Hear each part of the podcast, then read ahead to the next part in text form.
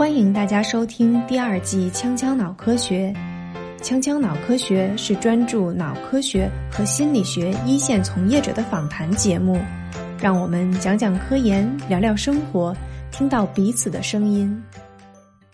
本期节目呢，我们邀请到了美国德州大学奥斯汀分校神经科学系的魏学新教授。魏老师自己提到，他的研究方向呢是理论神经科学，研究内容涵盖了神经科学、认知科学、统计学和人工智能的交叉领域。那想在这个方向深造的朋友们，千万不要错过本期内容。为了配合潇洒的魏老师，我们也请到了在知乎上给大家答疑解惑的张入元博士，作为我们本期的特邀主播。那想知道知乎高票问题的答案到底是什么，或者想知道如何应对科研工作的低谷，那我们就继续听下去吧。大家好，我是代班主播张入元。然后我们今天呃，主要是采访德州奥斯汀分校的魏学新教授，然后嗯，谈谈他的学术发展经历和有趣的事情。那那魏老师，你介绍一下你自己。啊，大家好，我叫魏学新，然后我现在在德州大学奥斯汀分校做助理教授。我刚来这边三个月左右，现在实验室处于正在筹建的这么一个状况。大家如果对我做的研究感兴趣的话，可以可以联系一下我。我现在实验室里有非常多的这个这个非常空的位置啊。哦，对对，这个是个很重要的事情，就是魏教授招人，这个我觉得是会有很多人会感兴趣的。你要不要再详细介绍一下？比如说你在有德州奥斯汀的哪个系？就如果就有人想申请 PhD 的话，从哪个 program？然后你主要做的大概说一下研究方向，然后我们再可以说到你从从头说一下你的你的 research。呃，对我现在在这边是呃，我主要挂靠在这个神经科学系下啊，但是呢，我在心理系也有一个 joint 的这种 affiliation。所以，如果大家想申请这边的 PhD 的 program 的话，呃，这是有这么两个方法。第一个是从 neuroscience 那个 program 申请，另外就是从心理系的那个 program 申请，应该也可以。嗯，就是我我做的主要方向呢是计算神经科学，就是 computational neuroscience。啊，其实我我个人做的东西比呃计算神经科学还要更偏理论一点，所以我通常我喜欢称自己是做呃理论神经科学的。就是那个魏魏老师呢是这个。跟跟我是有一点点渊源，因为是魏老师比我高一级，是我北大的师兄。但是呢，魏老师不是心理系的，不是北大心理学院的，就是他是数学学院的。就北大的数院呢，就是是当之无愧的是那个全国学数学的圣地。那那后来呢，那个魏老师硕士的上硕士的时候，然后当时保研过来，在心北大心理学院待了一年，然后就出国了。那我就觉我觉得这个经历是还是很很神奇的。所以我自己是特别想问，就当时是出于一个什么样的契机，就怎么想着就不做数学了，就想到切入到这个认知或者神经科学里面来，来来来换个方向来做。这个问题问的非常，这个非常的好呀，就是在挖我以前的黑历史呀，就是啊，对，这这我以前呢，对我呃，我以前在书院念本科的时候，北大书院念本科的时候。呃，我一我一开始呃，我其实是对纯数比较感兴趣，但是后来到大二的时候呢，就就就呃，在大一的时候我是对纯数比较感兴趣，但是后来呢，慢慢我发现呢，呃，其实我对人这个心智，然后发现了产生了产生了某一种兴趣，所以所以我当时我一开当时这怎么研究这个问题呢？我当时一开始其实想。转的方向是跟就是跟 philosophy 就是比较就是关系，我觉得这个是一个比较比较好的一个方向。于是我就上了一些这样的课，然后，但是后来发现呢，这个这个呢，这个这个东西稍微有点有点悬，然后我觉得还我我还是比较喜欢一些偏实证这样的呃研究方法吧。啊，当时呢恰好有一个这么一个契机，就是呃当时呃北大心理系这个周小林老师，哈他当时呢。他有几个偏 computation 的这么一这么这么几个项目，然后他他想招几个人去个实验室做 RA，然后就在 BBS 上就发了这么个广告，然后贴，然后就把这个事儿呃就就给呃就给说了一下，然后然后然后我当时呢我就报名参与了这个事儿啊，这个然后通过这个事儿呢就慢慢就转到心理这个方向来了，啊。这个这个，然后呢，后来我就保了研，但是后来呢，我又发现呢，这个心理呢，这些我我其实并不是特别想做实验，所以我觉得心理这个方向也并不是完全的，呃，这个实验心理学这个方向也对我来讲也并不是完全的特别特别特别适合啊。所以呢，这有另外有一个非常巧的一个事儿，当时是大概是我大四或者应该是大四的时候，这个在清华，当时这个李兆平老师还有汪小晶，就是啊，他两个人呢在清华当时上了两门这个计算神经科学的课，然后我当时去旁听了这两课。啊这旁听课之后，发现哎，这个方向其实非常的好，感觉对我来讲就是很就是很合适啊。啊呃，这个当时呢，于是就考虑这个，我要不要就把这方向换掉？于是我当时就开始申请跟美国的 PhD 这个项目。这个其实这个中间是经过了非常多的，就转了很多的弯儿然后。呃，就是最后才到这个方向上来。其实其实你说那课我也听了，我我我大四也去听，我觉得应我好像应该是第一次应该是是是王小金开的。后来因为你比我高一届，你大四是我大三嘛。然后我到我大四的时候，我清特别清楚的记得是我是去清华听的那个李兆平老师上的那个。对，看李兆平的课是老师那课讲的就是非常好，就是对呃感觉把非常多的人就带到这个方向上来，是非常好的一个因为那个贡献，我当时确实是就是这个当时对我的触动也很大，但但是因为我的那个可能我是心理学的那个背景，就是数学功底没有没有你那么好，但是对我只是一种朦朦胧胧的那种那种感觉。然后后来是我出国之后，也是上 graduate graduate 的那个课程，像 Alex b o j 教，就是 Ralph Hafner 教，才我才那个慢慢学了更多东西。我我以此啊，我切切开切切开来那个问，我有个问题啊，就是其实我跟你说，就在我在我在知乎上的时候，你知道最多的人就私信我问题问的是什么？就是像就是问的就是。呃，接到最多的问题是别的学科的人，无论是 Double E 的、学化学的、学数学、学计算机的，他说怎么想去读这个 Computational Neuroscience？他无论是说就是像想去出去读这个 PhD 啊，或者确实是就这个，可能有一个原因是当我写了一篇那个回答在那个知乎上，让很多人看了，但实际上我是没有你有发言权，因为你因因为我我只是观察到我身边的朋友，比如说包括你。是是怎样一种这个状态？但是我觉得还是我自己不是做做这个，就因为你有这个经历，我觉得想问一下，就你你对这样的这些人的话，其实有广大很中国有广大的学生群体有什么建议？呃，这个知乎大牛要是问了我这么一个问题啊，这个问题呃，这个也，嗯，这个我觉得啊，这个这个呃，要做这个方向呢，其实有就就这么两点啊。第一点，这个数学基础要比较的好。这个呃，你可能需要懂一些数学啊、统计啊、编程呀这么些东西。就说你数学如果现在还不是特别好的话，那至少要可以编程才行。对？如果数学跟编程这两个呃现在都不太会的话，那这两个你需要考虑要把一个变得变好，就是需要掌握其中的某一项。觉得这两个那个，当然你要两两个都会的话，那就那是比较理想的一种状况。这这还有另外一个呢，就是我觉得，嗯，就是可能需要系统的来学这么一门课，然后，或者看这个方向的这么一本书，然后，嗯，然后对于这个方向有一个大概的这个整体概况，有这么一个比较好的了解，然后才能选出一个自己比较喜欢的这么一个一个小一点的这么一个啊方向或者问题，啊，那我我插一句，我我我非常同意你，那可能。但是这个这个你后面说的这一点，就我觉得你像前面说的这一点，我觉得其实国内的大部分学生其实数理背景都挺好，对，就那个对对，这个其实不是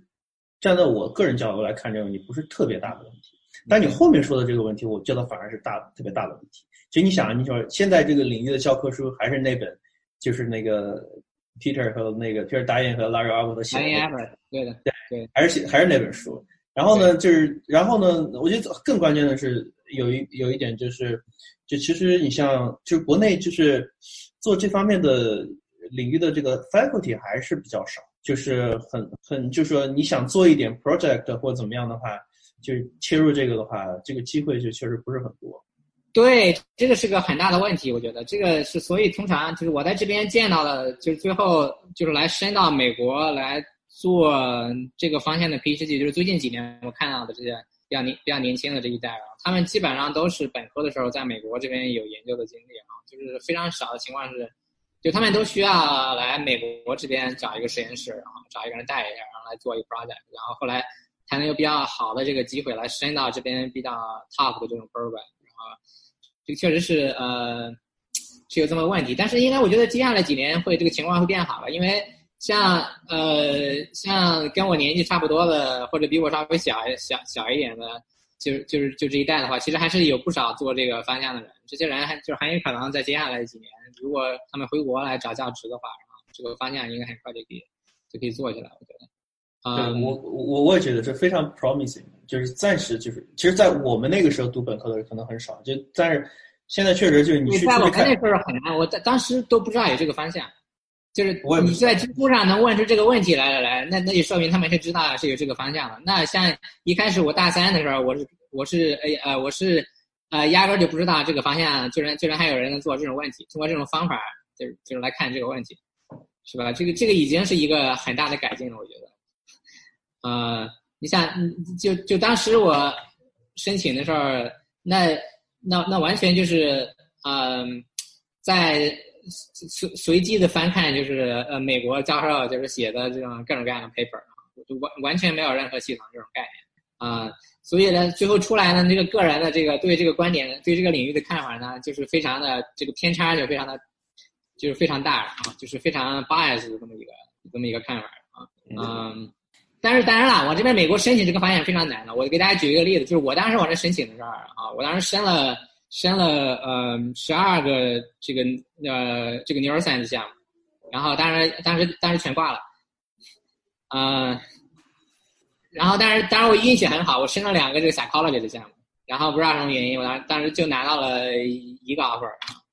就就 U 就 U Penn 的，情况是这样的，对，而且当时 U Penn 呢。这个其实现在看来，这 U Penn 是非常好的一个学校，但是而且对我后来这个个人的职业生涯发展，当然这个帮助也非常大。但是当时来讲，这个 U Penn 呢，实际上在我那个 list 上其实是排到最下面，因为这个 U Penn 当时其实这个方向并不是很强，然后那边没有特别多做这个方向的老师，啊，就恰好我这个也是运气非常好，就是我当时去的时候，去的那一年大概一零年左右的时候，啊，他们当时恰好就招了。几个这个方向的老师啊，阿兰就那个时候去的是吗？对，就是我 PhD 的一个一个 advisor，然后他就是当时，但是零九年的时候去的，比我早去了一点。我申请的时候，我当时就不知道他他他是在哪儿啊。然后他们还招了另外几个做系统神经科学的，也做一点偏计算的这个老师。于是这个方向就是招了这么一窝人之后，这个方向一下就起来了，就就有一种非常好的氛围。就这个是有一一就有这么有那么一群人来考虑相似的这个问题的话，就是就是互相促进，就是非常非常好的、非常有用的一件事。对，啊，所以所以现在我看这个学生申请比我们当时已经已经强太多了。看你看他们 CV，我有时候会帮他们看一下审一下 CV，一看这个大家这个 research experience 都有至少两三个 research experience，那其实这个机会还是非常多的。因为当时已经改进了很多。我我有非常明显的感受，我觉得你你去开考赛我是不去的，你开 CCN 开在网上的这个就一般的这个开始这网上讨论，就知乎包括知乎上很多人讨论这些东西，就非常非常多。我现在觉得真的就是，年纪比我们年纪小一点的，就是他们会会非常非常多的那个机会，而且肯定会有有这么多人留学，肯定就是有这么这么多人回国来来做这些东西，对，所以肯定肯定会有，而且。像今年夏天，就我们前段时间帮帮那 Counter Coding 在在宣传，就是 U 你们 U 本做的。现在这个 Competition Neuroscience 这个 Summer School 要做成全球性的，而中国中国学生很多人报名，就已经超过已经有一百多人多人报名。对这个课，这个上 Summer School 这个是非常有用的一件事，我觉得这个当然它这个形式是第一次，这个是第一次办，然后还这个具体效果还要就是还要再看啊。这个 Summer School 其实有两个这么目的，我觉得第一个是。呃，要去学一些一些东西方法之类的。另外一些可能更重要一点是要跟这些教授还有自己的这些同行要交流一下，看这其他人是怎么想问题。啊，我觉得这个 summer school 在第在第一个方面，如果在线上办的话，第一个方面可能问题并不是很大。在第二个方面呢，这就取决于这个组织的时候是怎么具体筹划的，然后能让这个能让这个教授跟学生之间怎么促进他们之间的交流，然后。呃，这个这个感觉是非常重要的，但呃，但是可能又是比较比较 tricky 的一件事儿啊。我觉得，我觉得以后国内应该要下暑假请你回去讲 summer school。呃，有时候他们愿意愿意请我回去讲的话，这个这个当然愿意。呃，那你你已经讲到了那个 U Penn，那你要不要简单介绍一下你在博士期间做的做一些东西？呃，我在博士期间做的东西的话，呃，主要是我当时有两个导师啊，就是呃，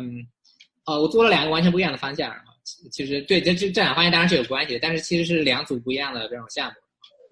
呃，其中第一个方向是跟视觉的这种关系比较大，主要是研究这个神经元的编码啊，以及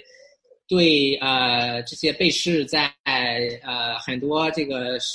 这个呃心理心理物理任务下这个行为的产生的影响，另外一个方向我研究的是跟空间导航就是有就是有关系关系。这些方向我现在就是还有稍微在做一些这种相关的问题。就是在空间导航这方面，我们当时研究了一种叫网格细胞的性质，就是我们做了一个理论，就是来解释了这个网格细胞它它为什么应该应该有这种特定的性质啊。当然这个细节我要。嗯，可能就不太好啊，这个特别具体讲。然后，如果大家感兴趣，可以看我以前以前就是写的 paper 啊。这个这个第二篇 paper 啊，这个关于网格细胞的那篇 paper，我当时可是花了非常非常长的时间写的。这个就这个项目横贯了我整个这个 PhD 啊，从那个 rotation project 开始做，但是那个结果已经基本上已经有了啊。然后我大二的呃。这个 PhD 二年级的时候，这个 paper 已经写好了，然后就一直在投投投，就一直在一一直在审。然后这个 paper 我们觉得这个结果非常的漂亮，然后但是呢，他就是总有一个 reviewer 不太喜欢这个，于是呢，我们这个文章被拒了大概我猜没有二十次，也有啊，反正差不多吧。但是最后 等我毕业以后，这个文章就终于发出来了。当然，这个还是非常好的一篇文章。就我导师跟我说，他觉得这篇文章是他发过的最酷的一篇文章。嗯，当然这个还是值得啊。所以这也说明大家这个 PhD 前这个经历挫折是很正常的，也是这个大家遇遇到文章就是被拒啊，这都是非常非常正常。呃，你要说你要说挫折，我我我还我还真想跟你讨论。就你觉得最大的，就你到现在为止啊，你觉得最大的挫折是在是在哪一个阶段？就是什么什么境遇下你有最大的挫折？就就我刚才讲的那个，这个 paper 发了三年多才发出来，三四年，这个就是 PhD 期间就是经历的最大的挫折之一啊。啊，这个呃，因为这个毫无缘由，就是这个就是最后这个这个 paper 呢，其实最后三年之后，这个这个改了，就是就是这个改就是改了很多稿之后，写的比之前的就是长要长了很多，但是这个 paper 质量并没有明显的提高。啊，那个那那而且中间就是呃，这个 reviewer 的那个意见呢也非常的非常模糊，然后不太知道他到底是在说什么，就就就是非常 frustrated。啊，那个，而且我觉得我导师当时也特别的，他也感觉这个挫折感有很强的挫折感，因为他之前像他的话，他已经非常出名了在那儿，然后他发文章，呃，肯定发过呃上百篇文章，然后但是他当时跟我说，这个这个从来没有遇到任何这么一个情况，就是有一篇文章就是发起来会这么费劲啊，嗯。其实我就一刚开始这个打击当然非常大，因为你做了一个非常漂亮的，你自以为就是做了一个非常好的结果出来，然后而且你跟其他人讲，大家也觉得这个结果就非常的酷，然后你这文章写出来之后，那就 reviewer 他突然以一种非常奇葩的这么一个理由把这个 review 给拒掉了，那你一开始当然是觉得啊，这个简直非常生气了哈，就是会非常非常生气了啊，就是变得非常 personal，就是这件这件事儿，但是后来其实时间长了之后也好了，因为。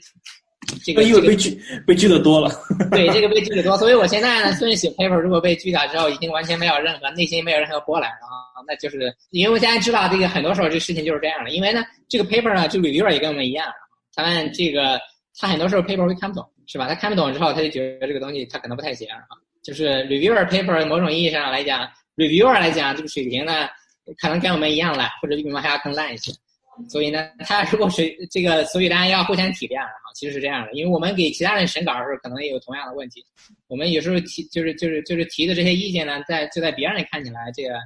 一后一后无语的，有可能对，就是这这完全都是呃都是没有任何意义。所以这个呃，但是呢，就是 in the ideal world，在最佳情况下，当然大家都懂得非常多人啊，会互相评议，就是大家的都非常 fair 这个意见。但是呢。呃，就是肯定是不可能的一件事，因为如果大家什么都懂的话，这个这个做研究就没有必要了，是吧？所以大家大家都是其实，大家这个就是一块儿在互相促进嘛，就是中国互相评议评议对方的。所以这个这个有时候就是文章发表比较慢，这是非常正常的。非常正常的一件事。啊，这我觉得这个特别是对这些刚进这个领域里的人的话，这个可能是就是呃，如果你及早及早认识到这个问题的话，你可能这个挫折感就稍微要稍微没有那么强，然后，嗯，就是正常就是你需要意识到这个，你需要把你的 prior 就稍微给它重新给它调整一下，你就要意识到这个其实是其实做研究的是那么一种常态，而且你也不要把这件事儿太放在太就是就是太在意这件事情，啊。就是这个文章如果写好了，这这个工作比较好的话，那最终呃都可以发出来，大家呃都会就是比较喜欢这个工作。就是还是文章的这个水平是比较重要的。其实其实 in general 来说，就是像嗯作为一个外国学生的话，尤其中国学生的话，其实在美国，然后你 post 做完了，其实不太容易找教职。是其实现在美国教职 job market 是其实非常非常难的。那你现在成功找到了教职，就还是想问一下有什么经验可以能分享？就给给现在还在美国做做 post，比如像我这种人，就是这个这个问题是代表他们问的。对，这个第一，当然你要是你要在那边找工作，你要有对自己要有特别有信心啊。我觉得这个呃，这个是最重要一点。我觉得特别 confident 啊，这个反映在这个很多方面。我觉得啊。对，这个包括在面试的时候，然后你在写自己的这个 research statement 的时候，你你要反映出来这种要对自己做的研究特别特别有信心，然后要你要觉得就是自己能做的这个这个研究，呃，要做出能做出非常好的这种呃这种 research 来。呃，我觉得这个找工作的话，就是无不外乎是这么几块吧，就是这么两块吧，就可以说，第一就第一个是你那个那个研究的那个那个 package 我们说。就是包括你 research statement 呀，teaching statement 呀，就是呃，还另外一个呢，就是你如果被邀请去面试的话，你讲那个那个 job talk 还有 talk talk，这个其实是最重要的。我觉得面试的话，就是你以前发的文章呀，这些记单起来只能给你拿到一个面试的，你可以拿到，可以你可以去面试，啊但但呃，但是面试以后呢，其实到最后拿到工作这一步呢，其实还是在很多时候还是有那么非常大的一个 gap 的。这原因就像像你刚才说的，我们是天生是有这种语言上的劣势，其实，啊，对吧？不是不是 native speaker 的话，你在在在在这这就是在其他方面都差不多的情况下，就是在这方面，因为你你去面试的时候呢，这些人其实都非常厉害，就跟就跟你 compete 的这些人，是吧？嗯嗯，所以呢，我觉得 practical 就是从实践角度来讲，你那个那个 job talk 还有 talk talk 一定要练非常多遍，一定要反复反复的练反复反复反复反复的练。就是就是我就是我当时就是就是这样弄的，这个呃那个那而且要要不断的要给别人讲，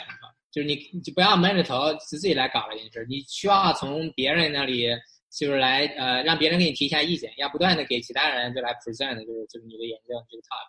就需要改很多遍。然后我以前听到的这个是我上暑期课的时候，可能我可能 P C 四年级的时候就上一个暑期课的时候听。听当时在呃听别人说，他们一般都是呃呃一般至少会找人讲个讲个二十遍左右吧。在这种情况下，你你就你你真的你要把它想，你要把那个你要把那个 talk 本身变得非常完美，就是 perfect，就是每一个词，然后你要想怎么说，你都是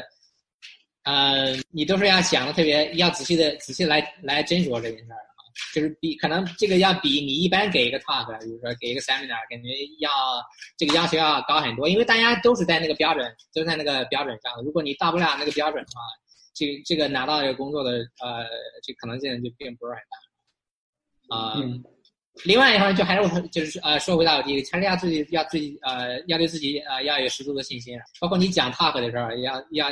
要把那种信心要给它表现出来啊，因为如果不是特别 confident 的话。呃，这个我一开始其实没有意识到这个这个问题，就是是这么，这个其实是一个很关键的问题。呃，就是今年的话，我们这边也在也面试一些 candidate，当然我也是我也我有参与啊这么一件事儿啊。后来在跟跟其他呃人讨论的这件事儿吧，在就讨就讨论这些面试这些人的时候，发现其他的这些教授他们就特别在乎这件事儿。你你如果这个 candidate 他来之后呢，他讲的。他讲 talk，不管是 job talk 还是 talk talk，他如果就感觉他信心不是很足的话，那这个就是一个呃，就是一个非常负面的这么这么一件事儿哈。当然这这当然这听起来感觉可能并不是特别 fair，因为这个这不同的人呢，这个性格不太一样，是吧？这这有些人就就特别外向，他天然的说话就特别有信心，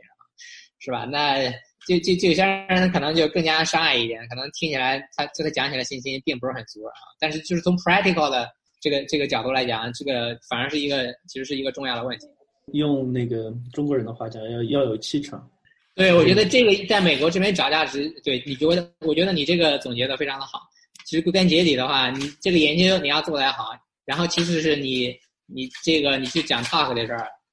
呃，就是说你要要把这个气场给它表现出来。就是还有另外一点的话，就是平时呢要多看一些其他人就是做的东西，要对这个领域要了解的稍微多一点啊。这个这个其实这也是非常非常非常关键的一个，就是因为你去呢，因为你去。去面试的时候，你要跟这个系里的至少呃百分之五十的以上的这个 faculty，你要跟他们，你要跟他们聊的。然后，那你当时聊的时候，你要聊什么呢？那这那这就是一个问题，是吧？那你要至少大概你要对这些人平时收集一下这些人就是做的，你要对这个领域要要了解的比较多。然后，那你跟他们谈的时候，这个才不会出这种很尴尬很尴尬的这种问题。是吧？那个那个，而且最后呢，这个系里最后他最后定这个谁可以拿到这个工作，谁拿不到的时候，那是分那是所有的这个 faculty 他他都要投票，非常非常民主这件事儿，就是每个人要投一票。所以如果 那那呃，就是说，假如说你是一个 candidate，你可以了解这个其他人所有人就是做了东西，跟他们聊得非常来的话，那大家对你自然这个印象就非常好，大家觉得你自己你之后来了以后是非常好的，至少就是说。不一定，你们一定以后要开始做研究，至少你们俩会聊的比较好，是吧？这个人就是说，在我们系里，就是我会比较开心，这个是有这么一个问题。嗯，那个我我我还想提一件事情啊，这个提你那个提你那个文章被 scoop 的事情，因为这个事情是比较独特的，就是比较有比较 unique 的，就对你来说，而且因为其他我们我身边不我不知道这样。就这个事情，就是可能现在的听众并不知道这件事情，要不要你把这个事情的前前后来龙去脉，那个说一下，还是我说？你说吧。你可以大概解释一下，是我可以有什么细节漏掉了，我可以再。对我跟我我对这个事情其实是对那个对魏老师来说是个比较 unique 的事情，就是这个那个魏老师在一应该是一八年对吧？一八年下半年对一八年下半年的时候。然后做了一篇文章，然后当时在之前在两个两个会议，一个是 IC，呃 ICRR 对吧？还有在在在在一七年下半年，一七年下半年，一七年下半年的事是一八年被接收的那个文章，是一呃是一七年底到一八年初的时候被被接收的，被接收。但是但你呃但呃对 OK，然后然后是然后是到 CCN 是我个人第一次你 present，那是一八年那次 CCN 是我知道了你的那个吧。好像。那一七年，一七年。那是一七年哦，那好吧，那是一七年，OK，一七年，然后那次我我可能记错了，然后呢，然后呢，这个文章呢，其实在计算机那边两呃，就那个会议就是已经发表了，然后呢，到了一八年，到了一八年初的时候，对吧？哎，年一七年底四五月份，到一八年四五月份的时候，那个 Google DeepMind 的那帮人呢，做了一个几乎一模一样的东西。然后呢，这个文章呢，就是最后他们投那边投呢，投到了就是发到 Nature 上。我然后呢，那但是两个呢，几乎我看了一下他们的投稿时间是一七年的六月份，我当时看了呢，对。但是让你之前都是是一七年上半年，你这边就已经投出去了，对吧？一七年五月份我们在 CCN 投的那个应该是对。哦，对 CCN 对。然后到那年下半年九月份，就是我在 CCN 是听了你的那个嘛，所以呢，这个事情呢，就是。就是很搞得很尴尬，然后呢，就是相当于就是别人就是 Google DeepMind 的那个发表 Nature 文章，然后内内内容和你几乎一模一样。其实我前两天我又在那 Google DeepMind 上，它那个网站上我看了，他专门有一段话提了，就是说，哎，我们也请那个读者们去参照，就是这个为什么什么什么，给了你那篇文章的 link，下面有段话说这个事情。然后，但是，但是他其中有一段解释说：“哎呀，我们这个还是和这个魏博士的这个文章是有一点点不有有不一样的，怎么怎么样？”对，这个我可以加几个细节进去。对，这个这个原因是因为他们最后被大家喷的太厉害了，在 Twitter 上，我当时不用 Twitter，所以我这个就是这个具体的我不是特别清楚。但是就是就一开始的时候，这个呃，我是我开始知道他们在做这件事儿呢，是我跟我一块儿。做这个东西的那个 graduate，当时他是一个 graduate，他叫 Chris，然后 Chris 他去开那个会，去讲我们这个 paper，一八年三月份还是四月份，四月份，然后他去开会，当时我没有去，然后他开完会之后，呃，我们俩一块儿吃午饭，然后他回来跟我说，然后我当当当时问他开的怎么样，他说开的挺好的，但是呢，有一波 DeepMind 的人，他们忘了是一个，可能是那个比较 senior 的一个一个一个一个人，然后他他去他说有一个人来看了我们 poster，然后他说，哎呀，我们看到看到你们这个 paper，我们特别伤心，然后他当时他当时用的词我记得很清楚，是 very sad。就是因为我们还在，我们也在做一天差不多的这么这么一个东西，而且我们正在投一个非常 high high profile，就是档次非常高的这么一个杂志。啊，嗯啊，这个那也没有办法，那我们这个就发出来了。然后这个 Chris 呢，他跟我说，然后他表示这个有点担心，然后他他个人他觉得他们可能并不会赢我们的 paper，然后这我当时跟他说，这这个怎么可能？他他这他们不是傻吗？然后那他们如果真不想赢的话，他肯定就假装没有。看到我们这个 paper，那如果他又来了，他又跟你说我们我们看到了你这个 paper，他最后他又没有引，那这个事儿这就有点很奇怪了嘛，这完全就不太不太符合学术界的这个这个标准了，就没有没有人会这么干这件事儿啊啊！当然后来呢，又过了两个月吧，那个 paper 发出来之后，他真没有引啊啊，于是这事儿就就就比较比较奇怪了，然后这个就当时我就听听说，当时我们那个就就在 Columbia 有一个教授叫 Ken。叫 Ken，这个 Ken 他就在，他这个人就是比较呃，他比较直，然后他也他看到有什么自己看看的不顺心的，就是他就就是他觉得不太对的事儿，然后呃，他就喜欢喷，然后这于是呢，他就在 Twitter 上，然后把这个 DeepMind 的那帮人狠狠给他喷了一顿，天天上面喷他们，然后，然后还呃，这个还还有其他人，好像大家大家大家也觉得这件事就是非常的并不 fair 啊，嗯。呃，这个这个这个，于是呢，这个时候还有后来另另外一个效果，就是说后来我去开其他会的时候，呃，然后我跟人聊，然后跟人聊起这事儿来，大家大家大家就有很多人都认为这个 Ken 是我的导师啊，因为 因为因为他在上面他他一直在替我们说话，但是我在想澄清这个事儿，看我确实跟他有一些合作，然后但是他并不是我导师，他也不在那个 paper 上，他只是这个人非常高尚的一个人，他看到有什么不 fair 是的，就是说他一定要说出来，然后，嗯。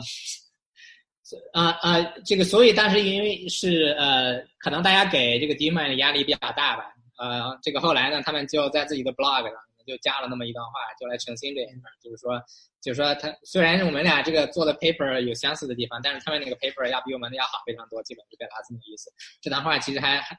你说加也可以，能不加也不加也可以啊，这个。所以所以其实这个其实这个事情其实就就就表明了是什么呢？就一个还是。就是我们自己要有信心，能做的很多东西，就像你退回到你刚才说的，就是，然后呢，就是 DeepMind 的很多，就是因为他们有极其强大的这个，因为他现在有品牌出来，而且有极其强大的公关团队，所以当我记得当时这个出来的时候啊，我们 DeepMind 就国内国内有很多媒体真的就是跟风，就是 DeepMind 出个什么东西就就是跪舔，就说我归那个 DeepMind 又发现了说什么这个。这个这个人认知的一个最根本的进化路径，什么什么，就这种开始讲这讲各种各样的这种这种话，对的，对吧？其实就是其实很多东西就是并不是我就是丁曼的做的东西，不一定比我们平常对，就是这个是有两个方面看法的。第一个发现是我们这个 paper 首先不行，丁曼的水平做的一样烂；另外一种看法是丁曼的水平就是那个做的非常好，而我们那个 paper 的相应的这个水平，他也他也做的非常好。就不同人就看不一样啊，这个是可以先从两个方面就来讲这件事儿，啊，但是我觉得他们那个主要是呢，他们有呃有二有有二有二十多个作者就是在上，其实看起来他们是有很大一个团队，但是具体的呃就是真正的就是来做那个东西的人有多少个，其实这个也很难讲清楚，而且他们天然的是有。他们那种机制已经在那儿了，他们那比如说跑那种跑那种程序呀，其实就把之前那个程序稍微改一改，然后这个东西其实就可以接着跑了。呃，就是我我当时呢，我是我就是带就带着 Chris 就来做这件事，我们俩做这件事做的非常开心，然后我们俩因为 Chris 他非常会训练这种循环神经网络，就就是我是对 Grisa 这件事了解的比较多，于是我们俩当时聊了一下，在吃午饭的时候，就是这个 idea 是我们一块吃午饭的时候，就是。就是随便谈出来的，这是这侧面说明了，其实这个多跟人一块吃午饭，都跟其他同行就来交流是非常重要的一件事。对，这这这这，很多这个 idea 就是大家随便在随便扯的时候，就就产生出来这个东西。啊，于是我们想了一下，就吃完饭之后，我们要呃其实是我我们是跟在这件事其实也挺有意思，我们是跟一个 speaker 是在一块吃饭。对，但是当时呢，去那个饭那个饭店呢，那张桌子就是特别的长啊，是那个当时而且那个 speaker 特别 popular，然后于是去了很多人，我们我跟 Chris 就恰好坐在就是最角上，就就坐在最边上。坐在最边上，我跟 Chris 其实一开始我们俩不认识，但是呢，那在最边上跟 Speaker 是没法是没法跟 Speaker 谈的，因为离得太远了，而且那个 Speaker 也没有选在中间位上，他反而他选在一个靠边上就是坐的位置上。于是呢，我就跟 Chris 就开始聊，慢慢的，哎，我们一聊发现，哎，这个问题我们可以就是就是啊，是不是可以就是一块考虑一下这个？于是我们后来就开始做这个，其实做了大概也大概几个月时间，这个事基本就做的差不多了。这这还是我觉得是比较有意思的一件事情。这样吧，我我给你那个，他这个有一个，就千张岛科学给我的任务，有一个快问快答环节，我给你来一下。这个平常一天的生活是什么样的？呃，如果 postdoc 的话是非常简单的，post postdoc 的时候呢，基本上就是就是就是开个会，然后每天是就是花几个时间，就是算一下东西，然后写写 code。然后基本就这样。现在就稍微麻烦一点。现在当 faculty 之后，因为要自己建自己实验室，所以想的事儿可能要多一些。要嗯，经常要跟这个手下的这个呃，就是组里的人。当然，我现在组里人还并不是很多了，啊，当然，但是还是有这么几个人，就是跟组里人要讨论研究啊，看文献呀，还要还要另外一个花时间很多的，就在想这个 grant。就在那么写，因为 这个对对于组建实验室来讲，这是一个这是一个很重要的，是一件很重要的事儿还要找一些潜在的这个合作者，还要跟他们谈，然后这个研究该怎么该怎么做，然后然后就明，然后明显的是就是发现自己做研究的时间变少了，这个这个是最明显的一个感觉，嗯，但是我因为刚开始，现在这个这个平衡可能还没有没有找的就是特别好。我觉得这个还需要再重新重新调整一下，然后就是就是自己的做研究，还有跟带学生就来做研究，跟写 grant 之间，像这个这个这个东西应该怎么平衡？这个应该是这个需要慢慢找一下感觉。你休息的时候会做些什么？休息的时候，那基本上就是跑跑步呀，打一打球呀，还还有遛遛狗呀，然后再。再做一下饭，基本就是日常活动，就是你可以把你可以你可以后面把你的狗的你家狗的照片给枪枪导可以发一张，可以做成封面，配合你。也可以。你那你你现在到目前为止的科研生活中经历过最难忘的一件事情是什么？嗯，最难忘的，我们之前已经提过了，就是很多了。其实这些现在能想起来的事儿，在某些意义上都是比较难忘的事儿。然后，嗯。我个人来讲啊，就是我依然我依然记得，我依然记得，就是我那第一篇文章就是就是发出来的时候，毕业我刚才就我们最开始提的那天，过了四五年，终于发出来了，终终于发出来了那篇文章的时候，我还记得我收到那封邮件，然后说这个 paper 被接收了，然后我还记得非常清清楚楚的记得，然后那个邮件，那个邮件，我觉得就当时真是。就是就是你那，就是我我确认一下，就是你那个，就是你那个讲那 Grid Cell 那 Architecture 那 eLife 那个东西。对 eLife 那篇文章，那是一一五年九月份发出来的，那个文章是一二年可能六月份啊六月份投的。我听我听有人说，有人花了十年时间就是来发一篇文章，但是我我有点怀疑他们中间是不是就是歇了很长时间。我那篇文章是真的中间就是一直在改，就是一直在改。一直在改，中间在发愁。我觉得三年其实特别长了，这个时间再再超过三年，如果再发不出文章，这就就有点奇怪了。嗯，但是这终于发出来了，这件事其实还是令人印象很深刻。然后这个文章确实可以发的。如果如果那个你不就不干现在这个不在科研界，就是梦想中的工作是什么？那就是个简单问题，应该是当一个厨师吧？我觉得肯定是开一个饭馆或者啊，如果有钱，如果有人给我给我出钱的话，那个肯定是开个饭馆。这么喜欢做饭啊？这个这么有，对，这是从小的兴趣。然后那个，我差不多就问最最后一一两个问题吧。就是你未来，你从现在算起来，未来就几年？我觉得这也跟如果你要招学生有关，他们很想知道你未来两三年就是或者是计划做什么，大概就是这样。啊，未来两三年的话，那首先有有，其实我有很多项目，呃，还有这个需要。就要做呀，这些其实呃还是分这么这么这么几块吧。第一个其实还是接着之前一些跟视觉有关的这么一个项目在做，还有跟空间导航，我们之前提这两块，还有最近我开始做的一个方向是跟工作记忆还有还有短期记忆就有关的问题。呃，我之前其实呃也经常有有看这个方向的那个文献，我个人感觉是这个，呃，这个领域其实有点乌烟瘴气，然后有非常多的这工作记忆这个领域呢，这个有非常多的不同的 model 啊，每个人他都说可以解释这个实验，但是在另外一个实验能解释不是特别好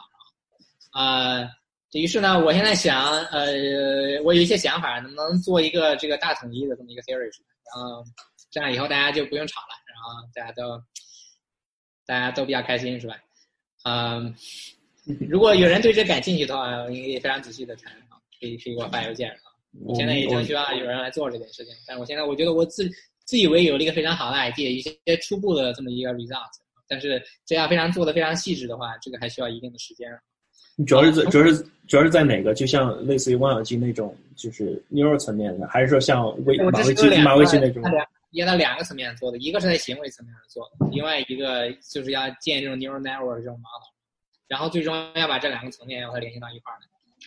OK，是大概是大概是这么一个想法。就是更长期一点的话，我觉得我其实想。当然，这是一个很多人现在正在想的问题了，就是想这个 neuroscience 跟 AI 怎么才能更加紧密一些。我觉得我现在包括以前做的东西，很多是用把 AI 的这些训练这些复杂的 model 呀、网络呀，当成一个工具来研究这个神经科学的问题。嗯，但是下一步呢，我觉得更长期来讲，我想其实用大脑，通过大脑来能不能把这些 AI 这些 algorithm 变得更加稳健。嗯，现在的这些。呃，就是就这些 AI 呢，它在很多任务上表现非常的好，但是它的稳健性其实比较差，就是这个它没法泛化到就是其他的那种那种没有见过的那种任务上去。嗯，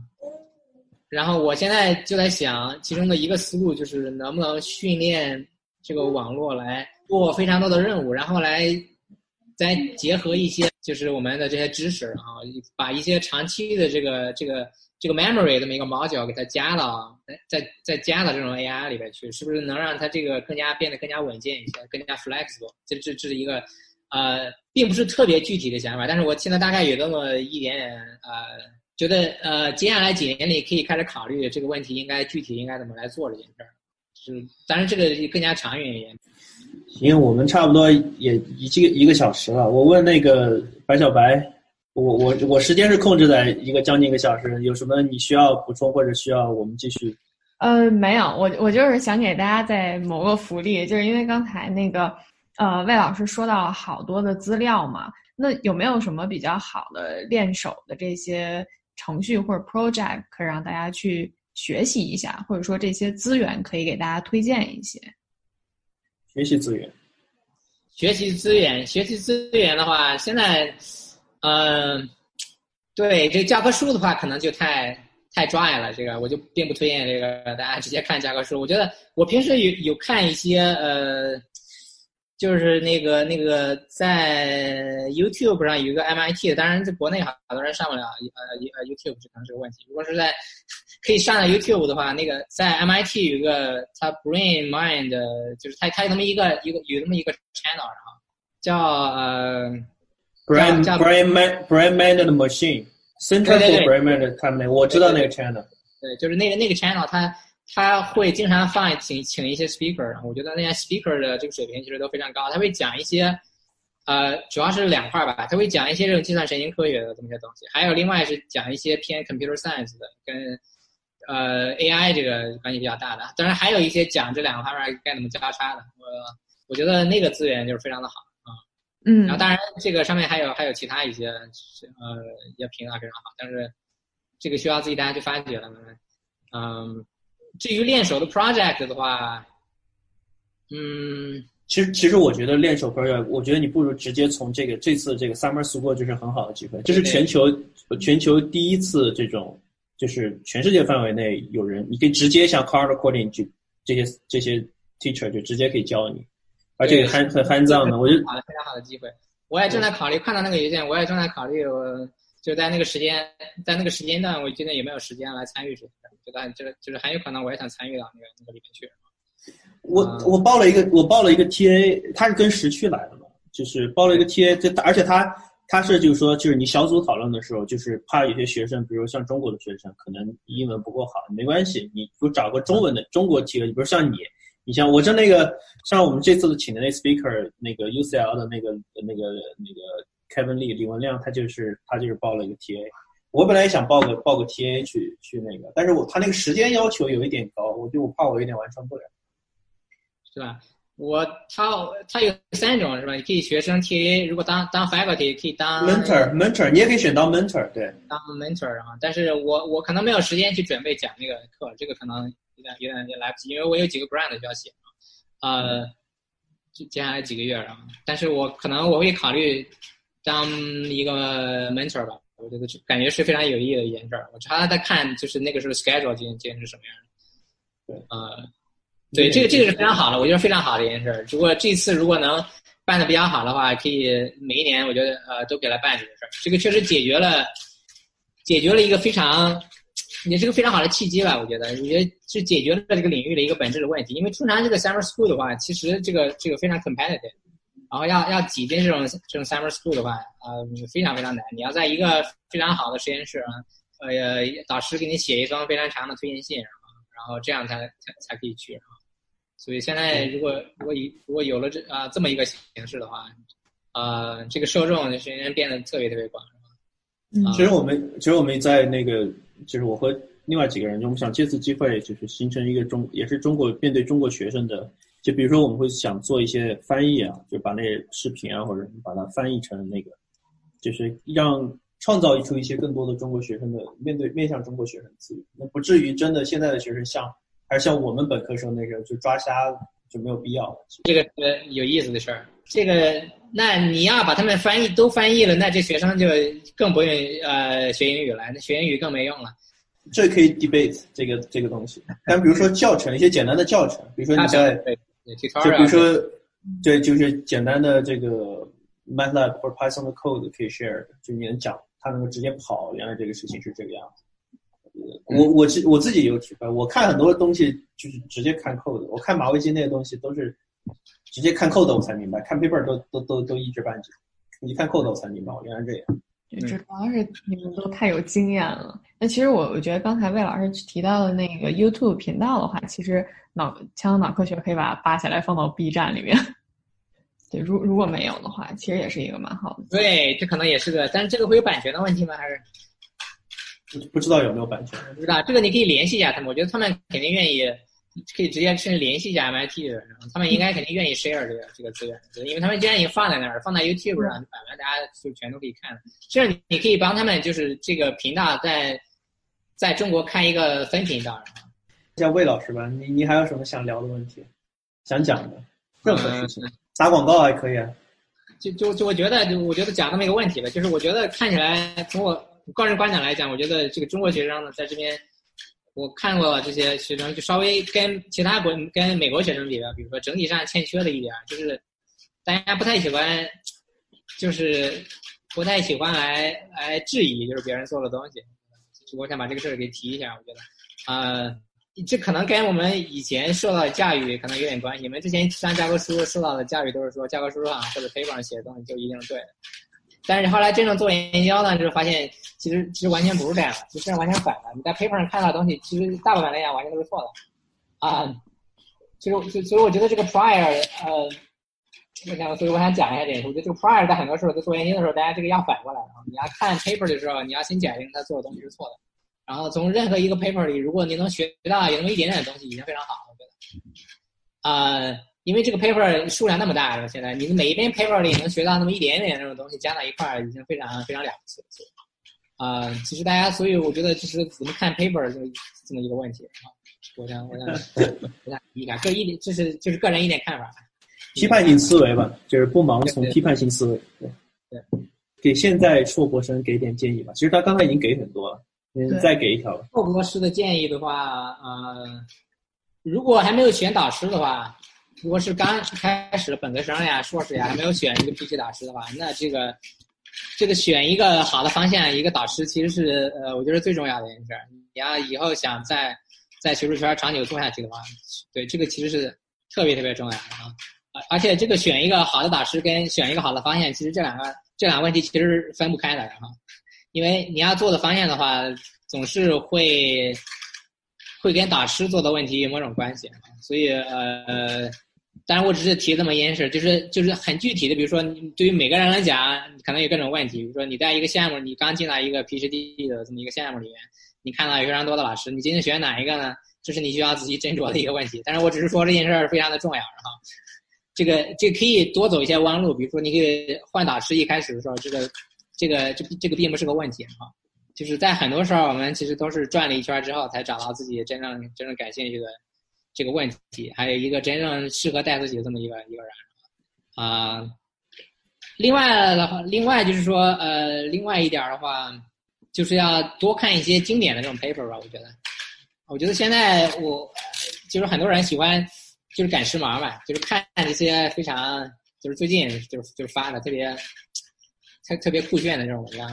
啊，这这个当然好的，非常有用。然后来看就是这当前的潮流是什么样。但是就是简单的就是追赶潮流，这是不太好的。其实呃，在很多时候，特别是 PhD 早期的时候，这个要是我觉得看一些这种老的呀、经典的，就是经得住时间考验的那种 paper，其实非常重要。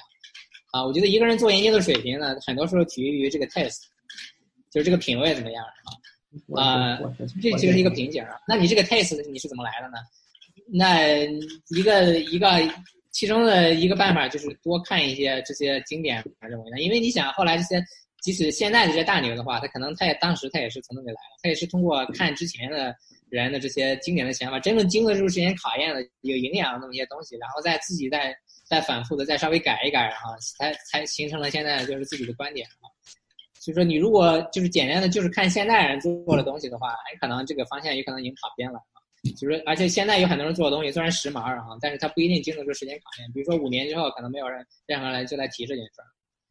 儿，啊。我觉得这个是，想到我 PhD 的时候，我就经常喜欢看六几年呀，就是那个时候 paper。我觉得那个时候 paper 虽然跟你可以看出完全跟现在写的完全不一样，这个那个 paper 的写法啊，那些人，但是非常非常有意思。你仔细看的话，他你可以看到，就是这这些这些人的，就是以前这个这些想法是怎么影响啊人现在人，就是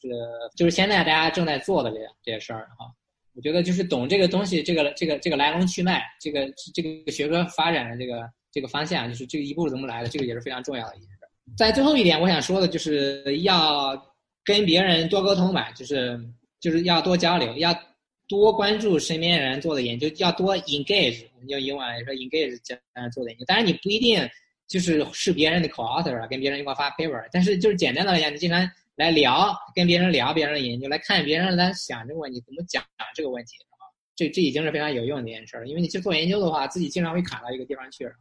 就你不要自己闷着头，就是就了一个问题，觉得你花的时间这个问题上花的时间越多，这个反而出成果结果呃就可能性越大。其实很多时候并不是这样，这件事并不是简单的，就是说你这个研究成果跟你在这个问题上花的时间并不是一个简单的线性的一个关系。